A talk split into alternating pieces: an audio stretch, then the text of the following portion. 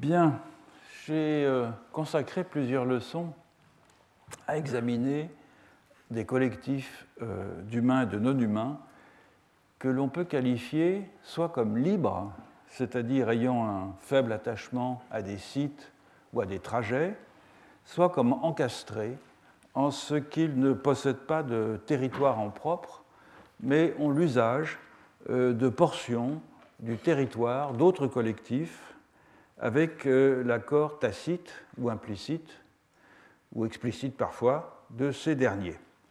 Et je voudrais commencer aujourd'hui à aborder euh, dans cette leçon le rapport à la Terre développé par des collectifs d'humains et des collectifs de non-humains, composés chacun des mêmes types d'êtres et régis par les mêmes types d'institutions, des collectifs monospécifiques donc, qui euh, coexistent au sein d'un même espace et entretiennent entre eux toute une gamme de relations qui vont du partage à l'hostilité.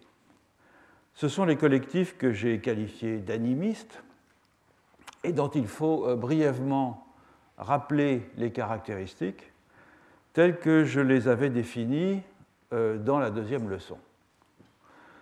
Partout où le régime ontologique de l'animisme domine, dans cet archipel discontinu qui va euh, des basses terres de l'Amérique du Sud, haute latitude de l'Amérique du Nord, en passant par l'Asie, enfin passant, incluant aussi l'Asie orientale, et un chapelet de populations euh, d'Asie du Sud-Est et de Mélanésie, on retrouve les mêmes types de collectifs, mais peuplés par des existants très différents. Car chaque forme d'être constitue un collectif à part, une espèce sociale caractérisée par une morphologie, par des dispositions et par un type de comportement particulier, soit euh, un genre de regroupement qui combine les attributs d'une espèce naturelle et d'une tribu. Dans le cas des humains, chaque euh, groupe ethnique, chaque tribu, chaque unité dialectale est donc vue à l'instar d'une espèce dont les moyens d'agir sur le monde et la façon de l'occuper sont la résultante d'un équipement qui lui est propre. Les outils, les armes, la langue, les parures, l'habitation, les techniques de subsistance, les formes d'autorité, les règles de mariage, les règles de la descendance, tout ce que nous avons euh, l'habitude de considérer en Occident comme des attributs culturels typiques d'un groupe humain, sont au contraire vus en régime animiste comme des attributs qu'on pourrait appeler naturels, même si le terme n'a guère de sens dans ce contexte, euh, qui sont intrinsèques en tout cas à l'espèce particulière d'humain qu'ils caractérisent et servent à identifier de la même façon que la forme du bec, la couleur du plumage, le type de nid, le régime alimentaire et les messages sonores vont permettre de différencier telle ou telle espèce d'oiseau. Donc le monde animiste, il est composé euh, de collectifs d'humains et de collectifs de non-humains, pour l'essentiel parmi ces derniers des espèces animales, des espèces végétales et des races d'esprits, de fantômes, de présences euh, surnaturelles, si vous voulez, qui sont tous régis par des institutions semblables à celles du collectif humain qui sert de gabarit interprétatif au collectif de personnes non humaines avec lesquelles il interagit. Donc selon que l'on voit, disons, l'espèce des pécaries, à partir du point de vue de la tribu-espèce des Hachoirs, ou à partir du point de vue de la tribu-espèce des Yaguas, l'une et l'autre des populations euh, amazoniennes entretenant des relations avec des collectifs de pécaries, eh bien, la forme organisationnelle que la tribu-espèce des pécaries revêt et les valeurs qui l'animent vont varier. Ils sont belliqueux dans un cas, pacifiques dans l'autre, possédant leur propre chaman dans un cas, ou euh, dépendant de ceux d'autrui euh, dans l'autre, préférant la vie villageoise dans euh, un cas ou l'habitat dispersé dans l'autre. Et c'est ce genre de variation contrastée que l'on a pu voir dans la quatrième leçon consacrée au territoire imbriqué des collectifs humains et des collectifs non humains dans le nord-ouest de l'Amazonie. De ce point de vue, les membres de tous les collectifs sont réputés se voir euh, eux-mêmes comme des humains, quelle que soit par ailleurs leur forme générique, et ce n'est qu'aux yeux des autres collectifs que chacun d'entre eux apparaît avec ses caractéristiques singulières. Autrement dit, l'identité d'un collectif n'est visible ici qu'aux yeux des autres. Ces euh, particularités de forme et de comportement ne sont appréhendées comme des signes de sa singularité que par ceux qui appartiennent à d'autres tribus espèces. Un bon exemple de la façon dont cet emboîtement des points de vue produit des collectifs différenciés est offert par un mythe des euh, Matsigenga de l'Amazonie péruvienne, recueilli par euh, France-Marie Kazevitz et publié dans sa monographie Le, banquet masqué, dont je donne ici euh, la référence. Les Matsigenga, ce sont un, peuple de langue arawak vivant sur les piémonts orientaux des zones centrales du Pérou à la charnière des formations étatiques des hautes terres andines et des Indiens de la forêt amazonienne. Ils sont exposés donc depuis des millénaires aux visées annexionnistes des États andins, des formations politiques centralisées andines à l'ouest, mais aussi aux menaces guerrières euh, des euh, sociétés euh, de l'aval, c'est-à-dire à l'est. Et donc ils ont tiré de cette position inconfortable, intermédiaire, interstitielle, euh, une philosophie d'altérité et une réflexion sur la condition humaine qui se donnent à voir de façon particulièrement originale dans leurs mythes. Ces euh, mythes montrent bien comment cette population de l'entre-deux se représente le défi posé par la coexistence avec des voisins qui cherchent sans trêve à les euh, assimiler, soit pour euh, les identifier à eux, c'est le cas des euh, formations politiques andines, soit pour s'approprier leur identité, c'est le cas des populations amazoniennes qui les jouxtent à l'est. Le mythe que rapporte France-Marie Kazevitz relate un voyage entrepris par des Matsigenga à la découverte du monde. Et donc ils arrivent chez différents peuples qui sont définis à chaque fois par leur régime alimentaire. Chaque nouveau peuple semble en tout point semblable aux visiteurs.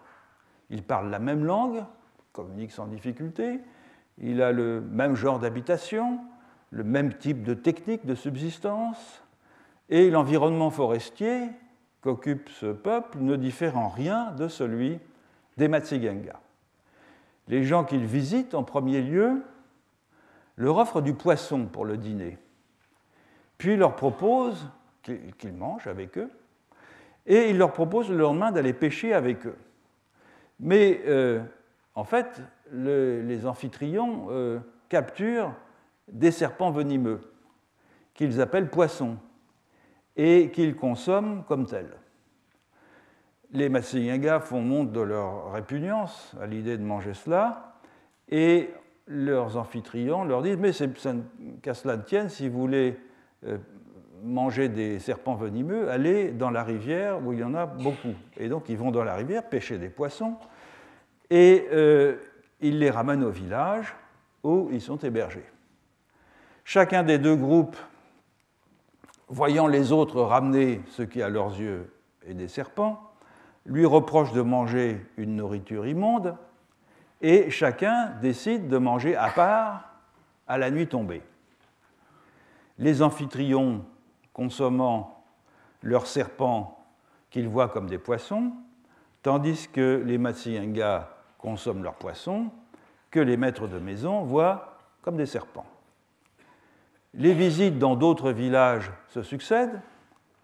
Le village suivant, il est peuplé euh, par des gens qui mangent des serpents corail. Très commun en Amazonie, un petit serpent avec des anneaux rouges et noirs, qu'ils appellent paca. Paca, c'est un petit mammifère euh, à la chair délicate que tous ceux qui ont fréquenté l'Amazonie euh, se souviennent avec plaisir. Le même genre de quiproquo se reproduit les Matsyenga vont débusquer un paca dans un terrier qu'ils rapportent pour le dîner, au grand dégoût de leurs amphitryon qui euh, n'y voient qu'un gros serpent corail. Tandis que les Matsigenga reprochent à ceux euh, qui les accueillent de manger des serpents corail qu'ils prennent pour des pacas. Le village suivant est habité, par des gens qui euh, piègent et mangent des chauves-souris qu'ils voient comme des oiseaux tangara, petits oiseaux aussi très classiques de la région. Le village suivant encore est peuplé de gens qui chassent à l'arc des boules de feu qu'ils voient comme des aras. Et de là, les Matsigangas se rendent chez des mangeurs de vautours qui voient ces charognards comme des pénélopes. Ce sont des oiseaux très communs aussi en Amazonie qui ont l'apparence et la taille d'une pintade et qui sont un gibier de choix et ils décident alors de rentrer chez eux. Alors on notera que dans cette euh, sorte d'ethnographie Matsigenga des collectifs, c'est la capture des animaux qui révèle aux yeux des visiteurs la véritable nature de leurs amphitryon, car le repas qu'on leur offre à chaque fois à leur arrivée ne leur permet pas de discerner qu'ils mangent autre chose que ce qu'on leur a présenté comme du poisson, comme du paca ou comme des pénélopes. Donc le traitement culinaire uniformise les nourritures qu'il transforme, et c'est seulement dans l'action pratique de se procurer ces nourritures que leur identité réelle se révèle, et donc, ipso facto, l'identité de ceux qui les consomment. On en trouve un exemple dans un autre mythe Matsigenga, rapporté par France-Marie Kazevitz, qui est le mythe du serpent.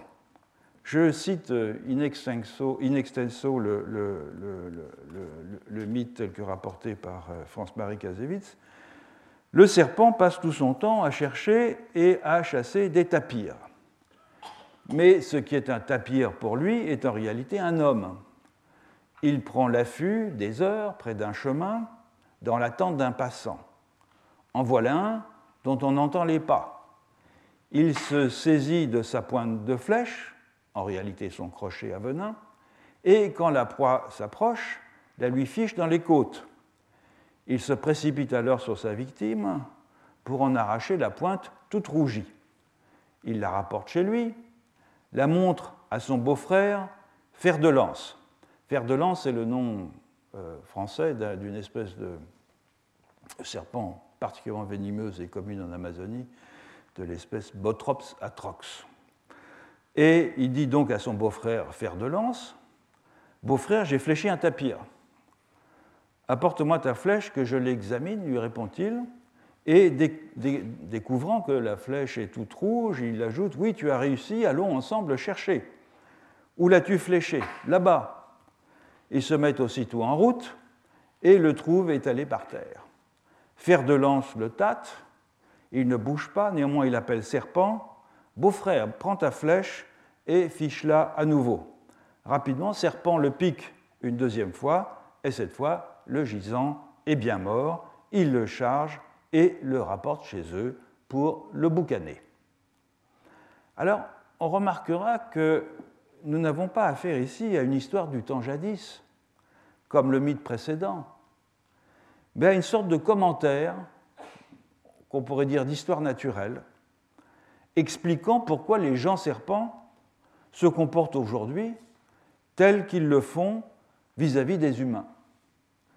Ce n'est pas par méchanceté, simplement, ils les prennent pour des tapirs.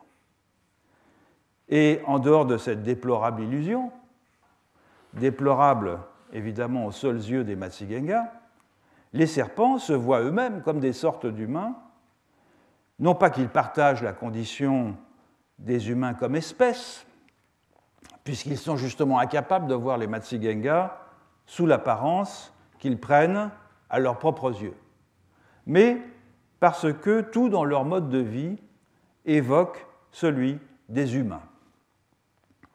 Alors, il faut préciser ici qu'il s'agit de toute évidence, euh, France-Marie Kazevitz ne donne pas le terme Matsigenga, mais de, serpents génériques, dont euh, seul euh, l'un d'entre eux est nommé, fer de lance, ce qui suggère, puisque c'est un beau-frère, une endogamie au sein du genre serpent, mais une exogamie entre les différentes espèces qui composent le genre. Donc chez les gens serpents, il y a ainsi des beaux-frères qui chassent à l'arc, qui euh, habitent une maison, qui font boucaner la viande. C'est un collectif homologue dans sa structure et dans son organisation au collectif des gens Matsigenga, et ceci non pas à l'aube de l'humanité ou dans le monde des rêves et euh, des illusions, mais un collectif qui est composé de gens qui déploie une causalité intentionnelle, ici et maintenant, et tout particulièrement, évidemment, chaque fois qu'un Matsigenga se fait mordre par un serpent. Les différences de point de vue entre humains et euh, non humains que les récits Matsigenga mettent en évidence sont évidemment des exemples de cette métaphysique des relations entre espèces si commune en Amazonie qu'Eduardo Viveros de Castro a appelé le perspectivisme. Je rappelle la définition canonique que Viveros de Castro en a donnée dans le premier article où il, euh, développe euh, le principe du perspectivisme, dans un article de Mana en 1996. Je le cite les humains en conditions normales voient les humains comme humains, les animaux comme animaux, et les esprits, s'ils les voient, comme des esprits.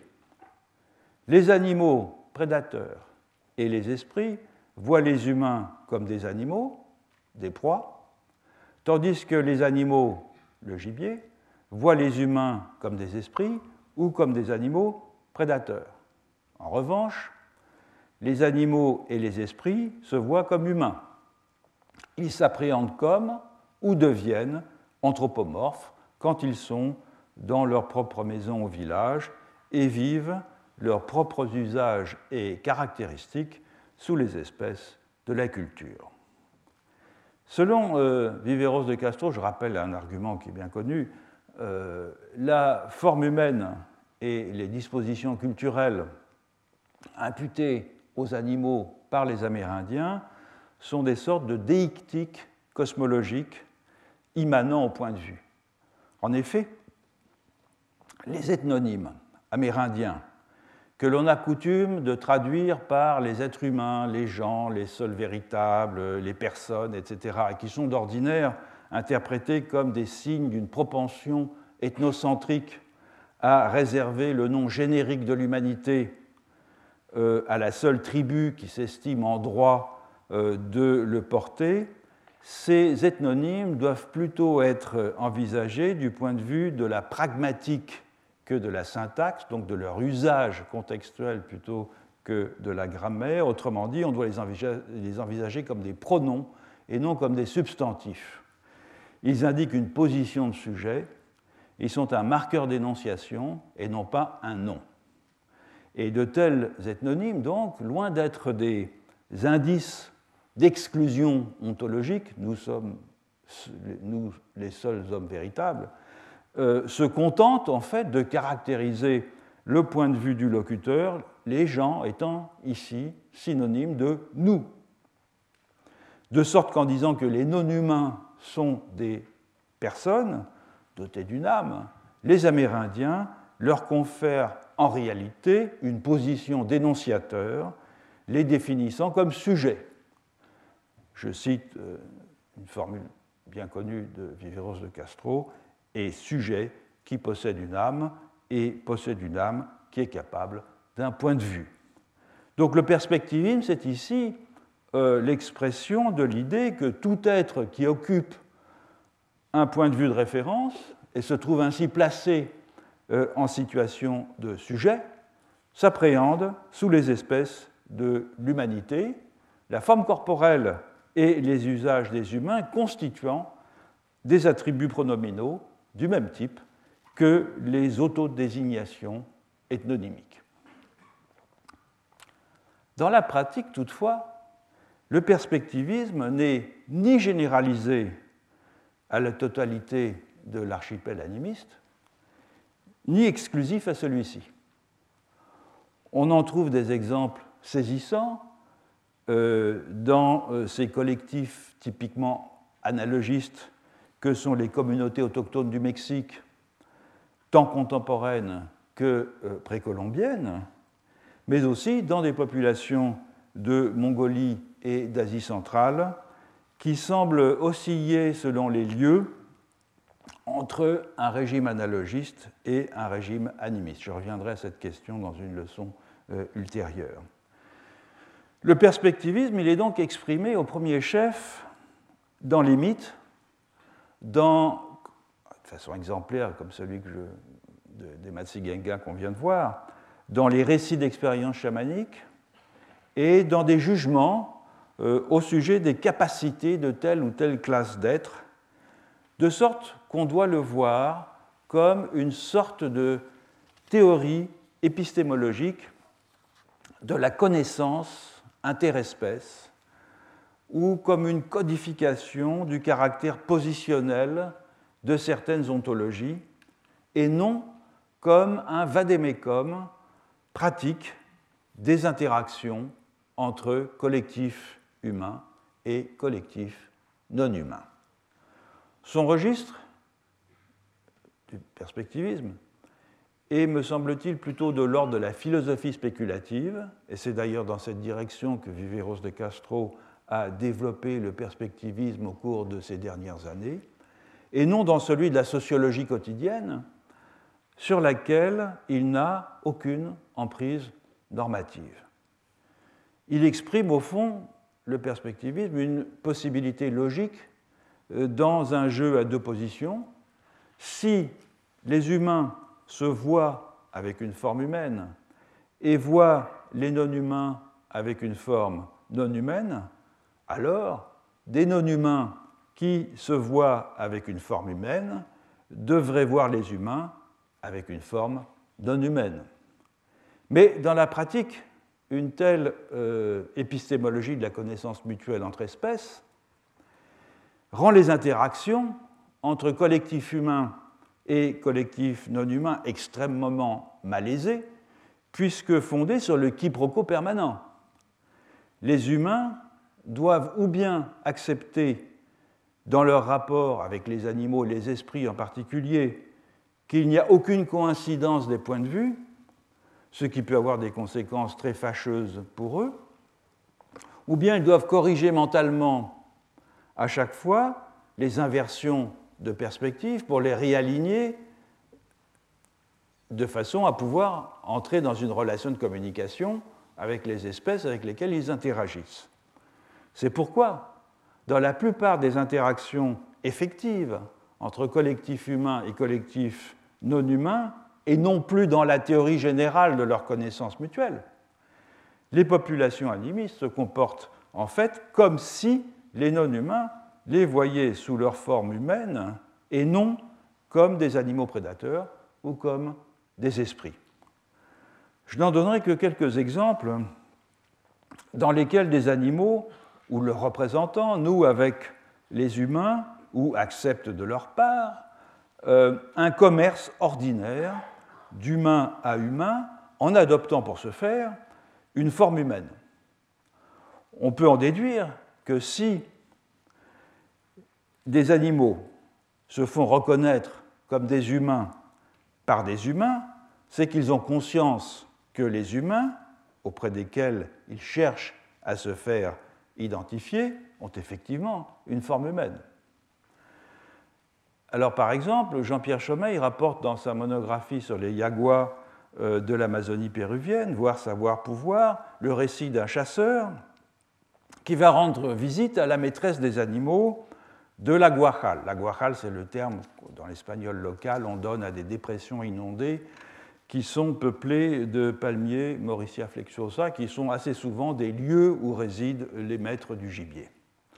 Il va négocier donc avec la mère du gibier euh, un lâcher de gibier, et le commerce est présenté comme pacifique, même si dans la théorie euh, perspectiviste euh, officielle, pourrait-on dire, le chasseur Yagua aurait dû être vu comme du gibier par la mère des animaux.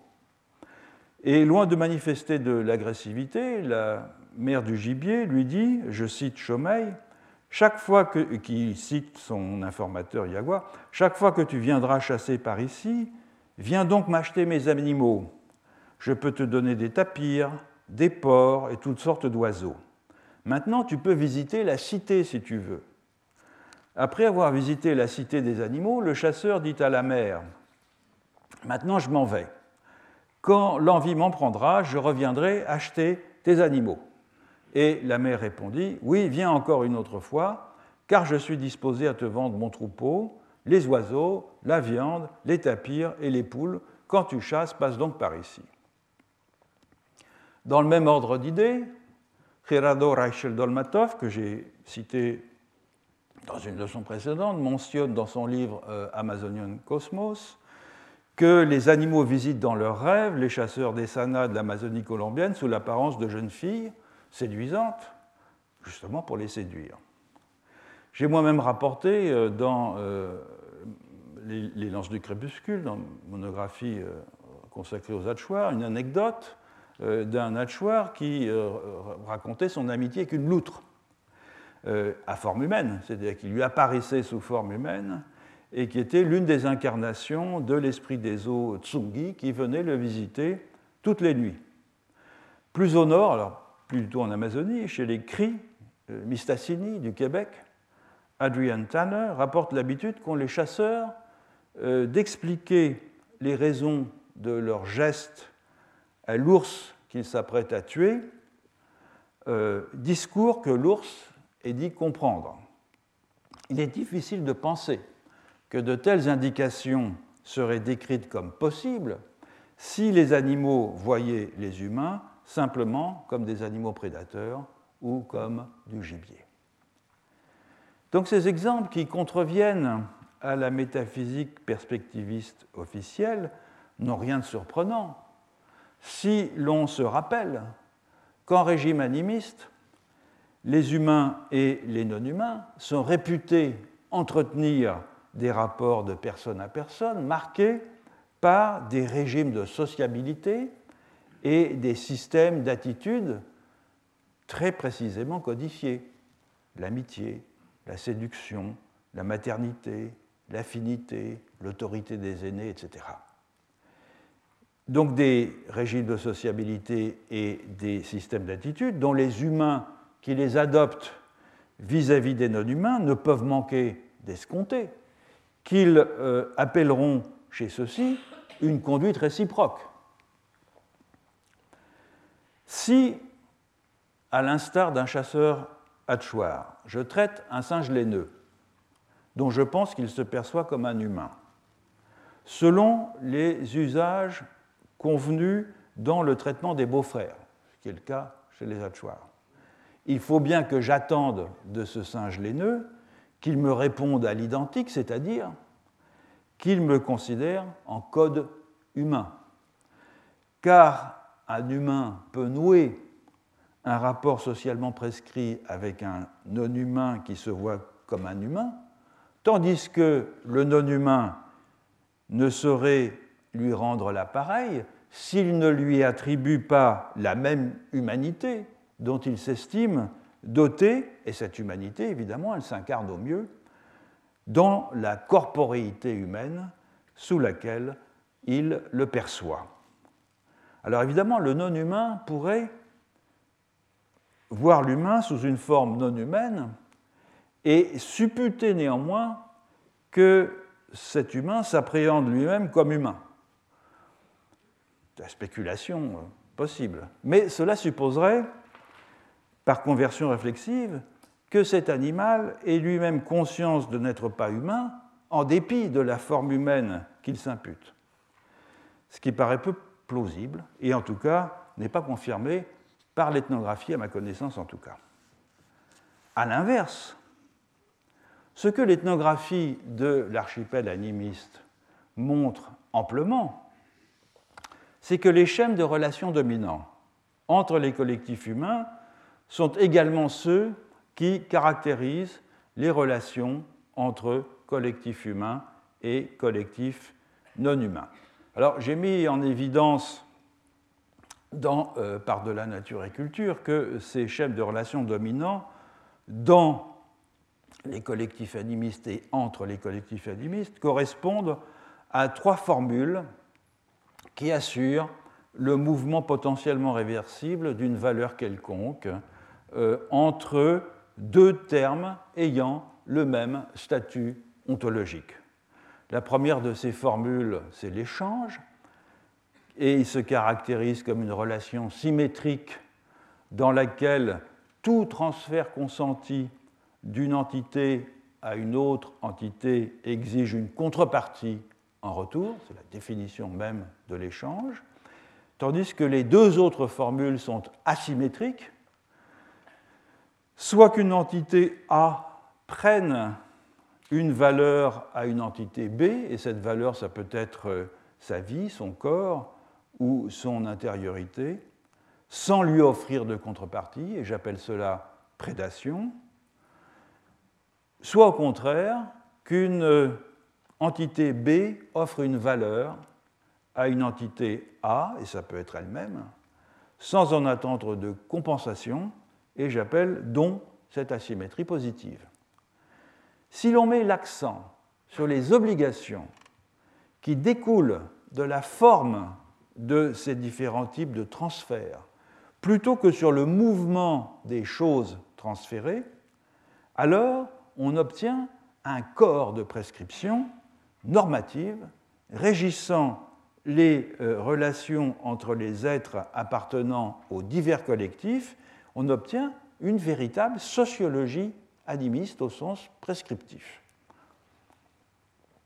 Alors, je rappellerai brièvement, je l'avais développé dans Par de la nature et culture, à partir euh, d'exemples euh, ethnographiques amazoniens, les différentes formes que peut prendre cette sociologie animiste gouvernant indifféremment les collectifs humains et les collectifs non humains.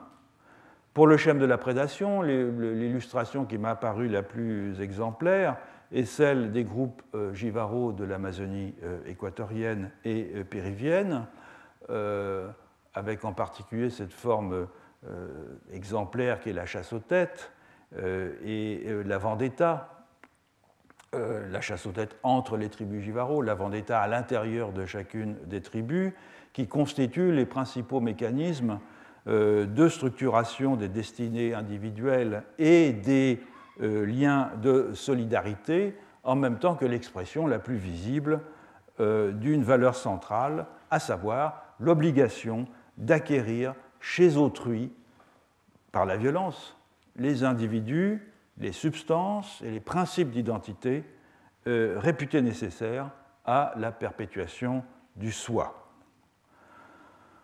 Il est courant en anthropologie, on l'a fait pendant longtemps, euh, d'interpréter la guerre et la vendetta comme un échange, un échange de mort, euh, réglé donc par ce que Marshall Salins avait appelé une réciprocité négative.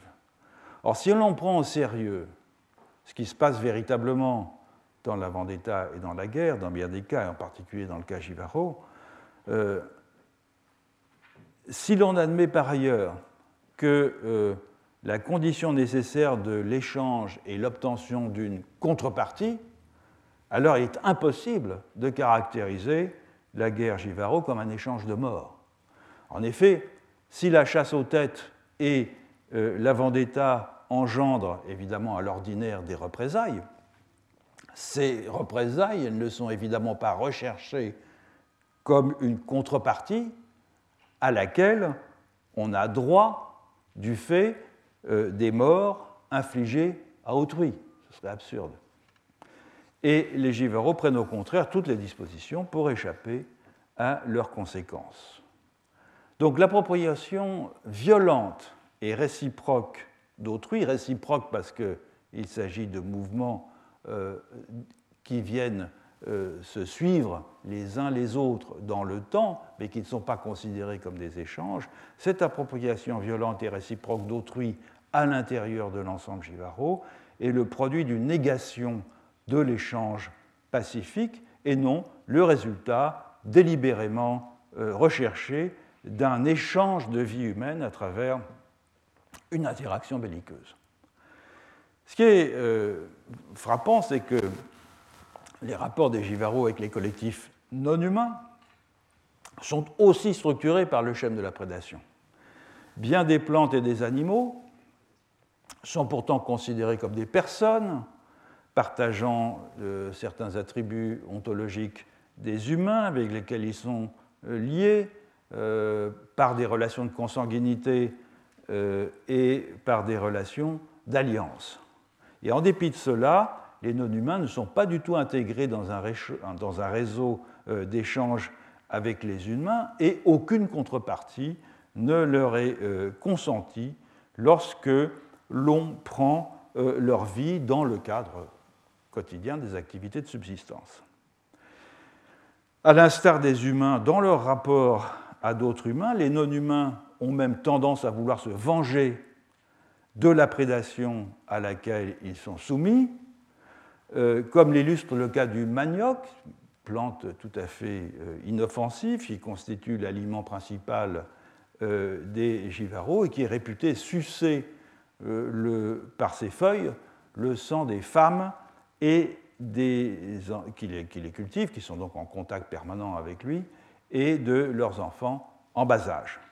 Donc la capture de personnes réelles ou virtuelles chez les ennemis proches ou lointains, l'appropriation sans contrepartie du gibier et cette espèce de guérilla quotidienne euh, avec le manioc cannibale expriment, en des domaines différents, un identique refus de l'échange, dans les rapports avec autrui, humains ou euh, non humains.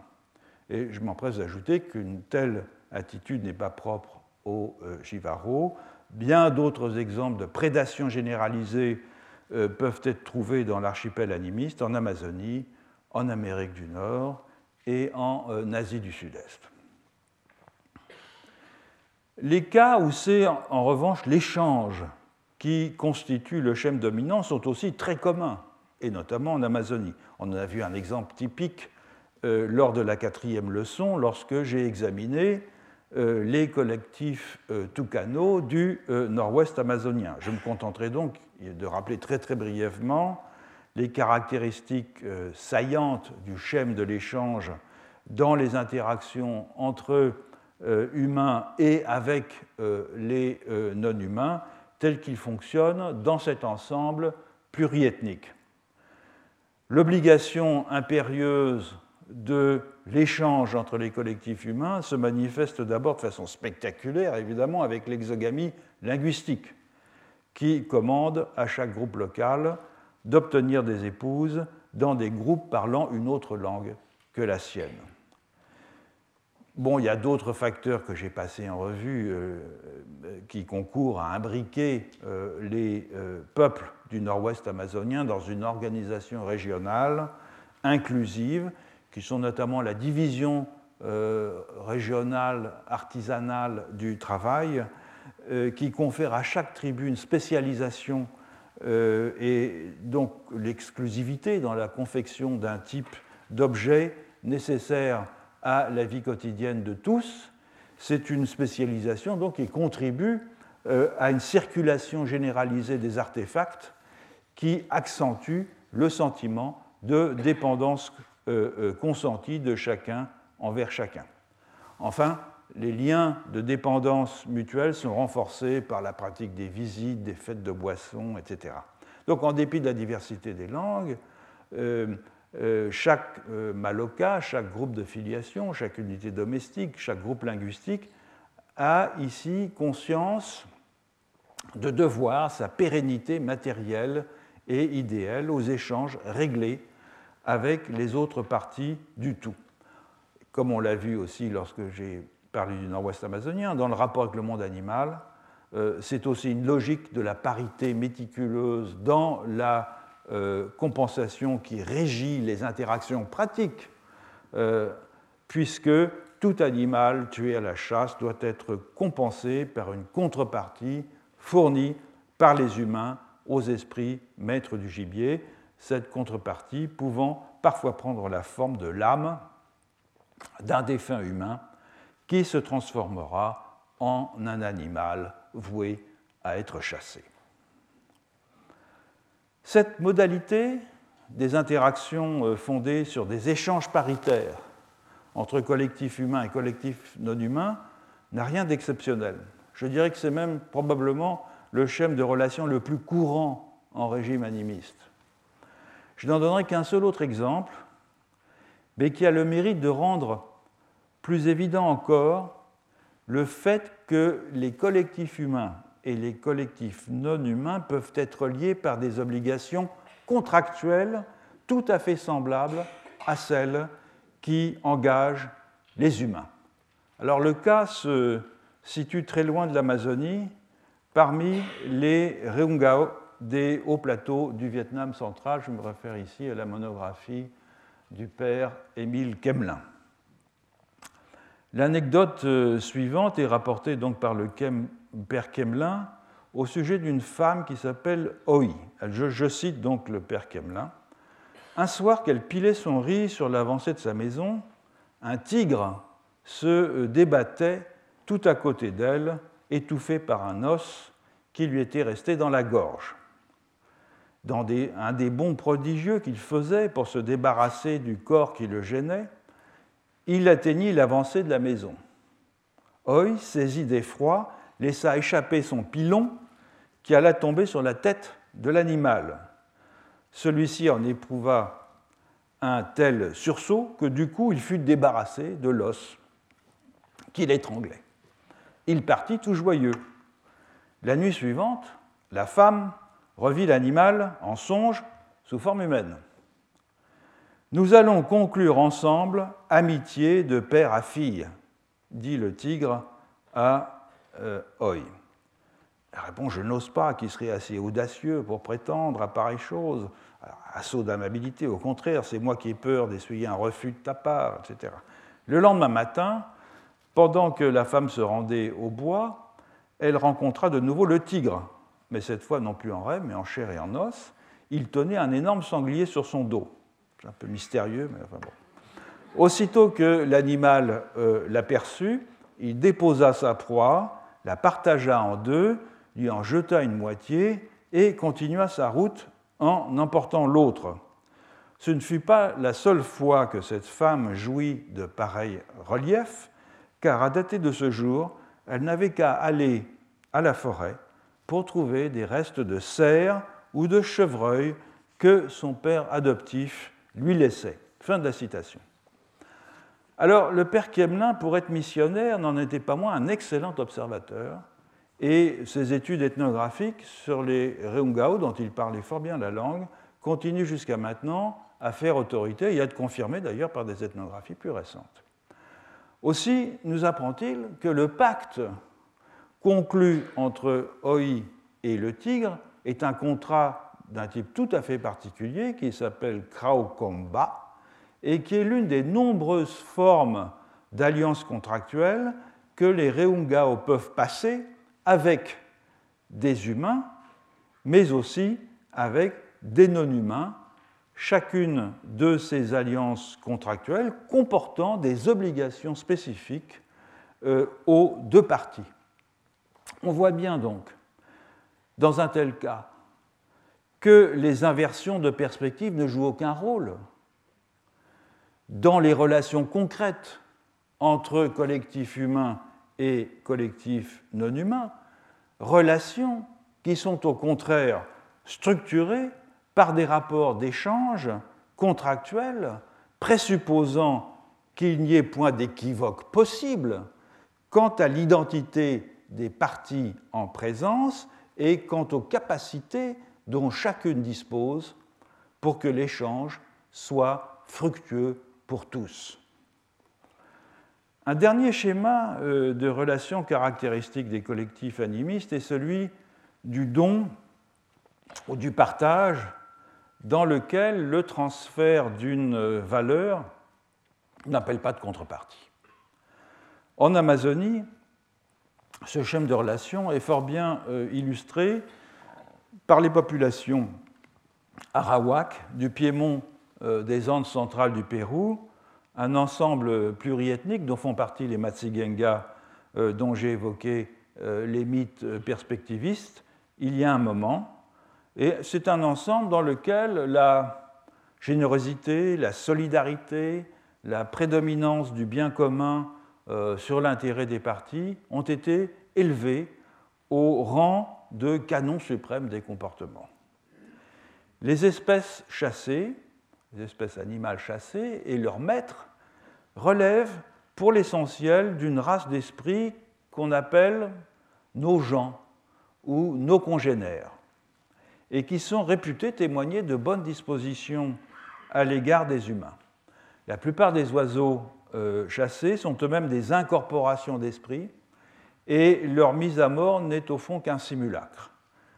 Après que le chasseur ait demandé à l'oiseau son vêtement, son corps donc, euh, l'oiseau lui offre son enveloppe charnelle, euh, il l'offre à la, flèche du chasseur, par compassion, pour euh, le chasseur euh, qui est affamé et qui doit nourrir sa famille, et retrouve son apparence euh, humaine invisible en se réincorporant, se réincarnant dans un corps identique. Donc l'animal n'encourt aucun dommage. et cet acte de bienveillance de sa part n'appelle pas de contrepartie.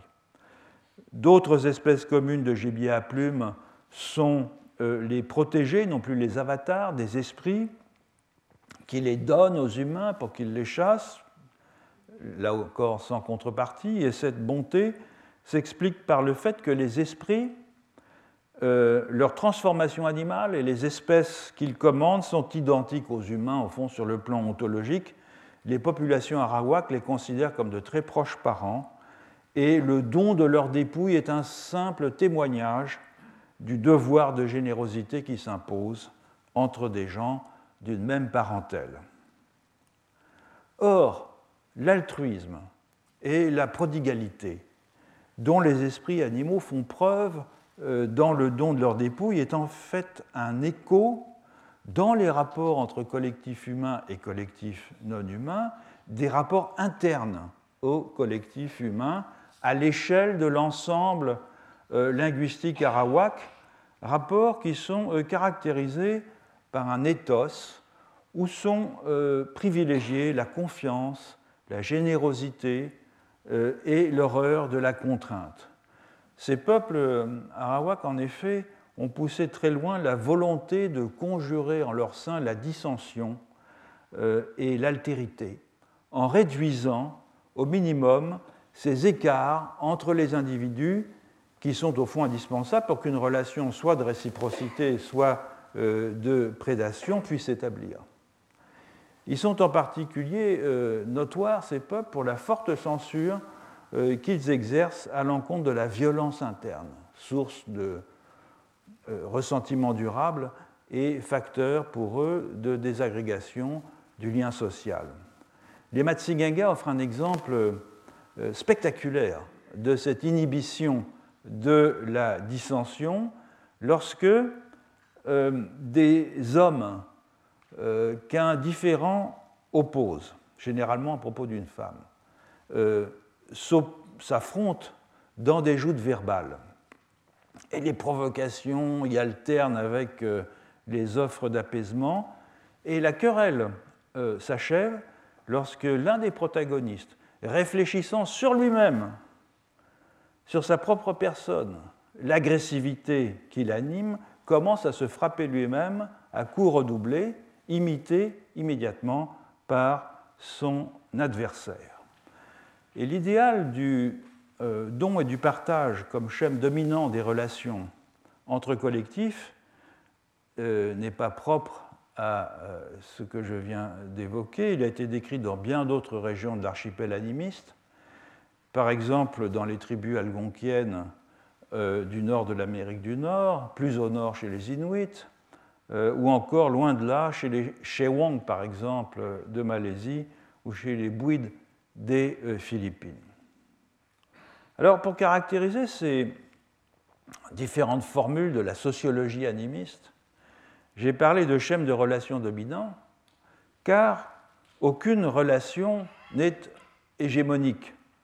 Et chacune des trois principales que j'ai mentionnées, la prédation, l'échange et le don ou le partage, qui sont ici synonymes, en englobe d'autres qu'elle réoriente en partie. Ainsi, la prédation, qui caractérise, comme je l'ai dit, autant les rapports entre collectifs givaraux que ceux qu'ils entretiennent avec les collectifs animaux, eh bien, la prédation laisse la place à l'échelle locale à des rapports d'échange symétriques, notamment matrimoniaux, euh, de même que la prédation exercée euh, sur le gibier se voit euh, en partie compensée par la pratique généralisée de l'apprivoisement des petits animaux, une relation de protection dominatrice qui suppose évidemment une inégalité de statut entre le protecteur et le protégé, tandis que la prédation relie au contraire, ça il est important de le souligner, deux termes de même niveau ontologique. Sinon il n'y aurait pas de prédation. J'ai besoin d'un équivalent de moi-même pour euh, alimenter euh, et ma personne, et mon corps, et mon identité euh, locale. On trouve aussi à l'inverse une forme d'englobement de la prédation par l'échange dans les collectifs du nord-ouest amazonien. Par exemple, dans la pratique qui est exceptionnelle, il est vrai, qui a maintenant disparu, des raids pour se procurer des épouses dans des groupes linguistiques avec euh, lesquels on n'échangeait pas normalement des femmes. Ou encore dans les rapports entre collectifs humains et euh, collectifs non humains, qui, pour être formulés dans le langage général de l'échange et être officiellement garantis par un pacte de réciprocité, n'en prennent pas moins la forme euh, effective d'une chaîne trophique reliant des mangeurs et des mangés. En outre, et comme on l'a vu euh, dans la quatrième leçon à propos donc, du nord-ouest amazonien, les rapports d'échange paritaires entre collectifs toucanos englobent aussi des rapports de protection dominatrice et d'exploitation effective que les toucanos exercent sur les collectifs d'Indiens Makou. Autrement dit, même s'ils sont régis par un schème de relations dominant, les rapports concrets entre euh, collectifs prennent des formes plus souples qui autorisent des combinaisons complexes de relations entre des termes, voire le changement de statut de certains termes en fonction des circonstances.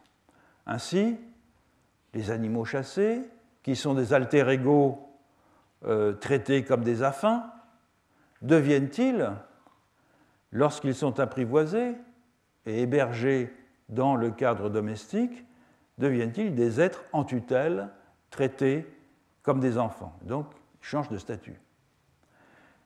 C'est pourquoi la position ontologique des termes peut être modifiée lorsque ces termes sont subsumés dans une relation différente de celle qui les définit en temps ordinaire. Alors les termes que j'emploie pour qualifier les relations caractéristiques de la sociologie animiste, la prédation, l'échange, le don, le partage, sont évidemment des abstractions anthropologiques qui ne sont pas formulées comme telles par les collectifs humains qui les mettent en œuvre. Ces trois grands régimes de relations synthétisent simplement chacun des formes d'obligation qui s'imposent ou non au terme humain et non humain de la relation. L'obligation de rendre en retour dans l'échange, ou au contraire le droit de prendre sans rendre, droit qui vous est concédé dans le don ou que l'on s'arroge dans la prédation. Mais dans le vocabulaire des institutions locales de l'animisme, ces formes de relations sont formulées dans les mots des rapports entre humains. Les obligations de l'échange s'expriment en général dans le vocabulaire des rapports entre affins. Le don s'exprime dans le vocabulaire des obligations entre parents proches, par exemple le partage de nourriture, tandis que le rapport prédateur au gibier s'exprime en général dans la terminologie propre à la guerre ou à la sexualité. J'ai déjà expliqué dans la leçon euh, que j'ai consacrée à la conceptualisation de ce que j'entends par collectif les raisons pour lesquelles l'emploi généralisé dans tout l'archipel animiste d'un vocabulaire dénotant des relations entre humains pour désigner aussi des relations entre des collectifs de personnes humaines et des collectifs de personnes non humaines, pourquoi cet emploi n'impliquait pas pour autant que les euh, derniers types de relations, c'est-à-dire les rapports entre des collectifs de personnes humaines et des collectifs de personnes non humaines, devaient être réduites à des projections métaphoriques euh, des premières. Je me contenterai donc de rappeler l'argumentation en quelques mots. Il se trouve en effet que les relations entre humains sont en général mieux spécifiées que les relations entre non-humains et que les catégories euh, d'humains aussi sont moins nombreuses que les catégories de non-humains et aussi que les conduites à tenir entre humains sont mieux prescrites et codifiées que les autres. Vous n'avez pas, même ici, dans notre monde naturaliste, euh, un corps spécifique de conduite à tenir vis-à-vis euh, de la très grande majorité des non-humains, que ce soit des artefacts ou des objets naturels. C'est la même chose partout. En outre, et c'est tout particulièrement le cas dans l'archipel animiste, la normativité des attitudes prescrites, par exemple entre types de parents, est renforcée évidemment par leur répétition. C'est en se conformant au rapport de familiarité ou d'évitement, de respect ou de badinage avec tel ou tel parent que la légitimité et la normalité de leur euh, caractère prescriptif vont ressortir.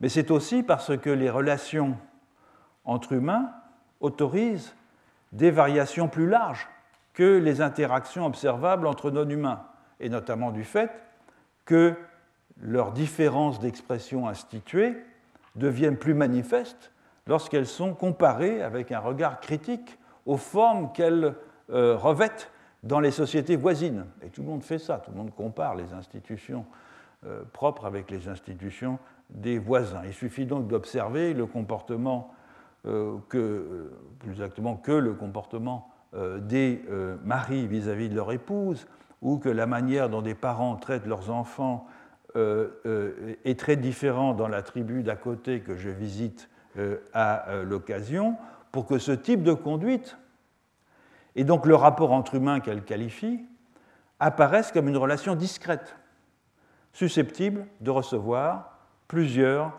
expressions. Et donc, elle devient progressivement une sorte d'hypostase.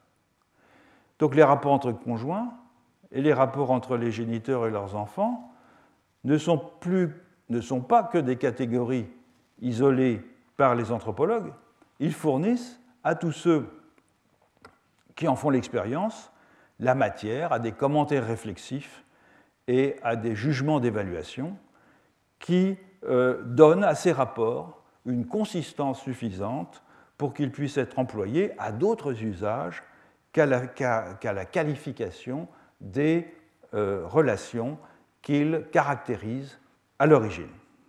Donc les relations entre humains, elles se présentent euh, comme des schèmes euh, relativement abstraits, faciles à mémoriser, plus faciles à mobiliser pour un usage étendu que les relations entre non-humains détectables dans un écosystème. Il faut simplement rappeler, par exemple, que le vocabulaire de l'écologie euh, euh, scientifique ne s'est formé que très tardivement et que des phénomènes qui sont pourtant observables dans, dans l'environnement et qui quelquefois recevaient une forme métaphorique comme la, la symbiose, la commensalité, euh, la prédation, etc., n'ont acquis un, statut scientifique et n'ont été exprimés dans un vocabulaire scientifique à la fin du XIXe siècle en Europe.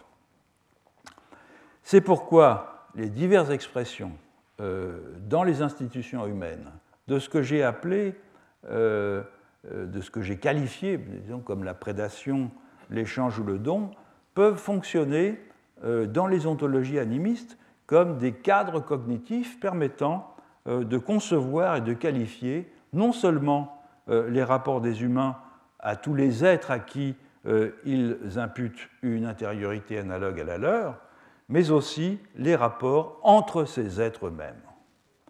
Il ne s'agit donc en aucune façon d'un usage métaphorique, plutôt de l'emploi d'une étiquette empruntée au champ des relations entre humains pour désigner une relation plus générale. Alors après ces précisions sur les caractéristiques des collectifs animistes, il convient de se pencher sur la nature de leur rapport à la Terre, qui est l'objet quand même du cours de cette année, en particulier de voir si ce rapport diffère selon que l'on a affaire à des collectifs humains ou à des collectifs non humains. Et c'est ce que je commencerai à examiner lors de la prochaine leçon.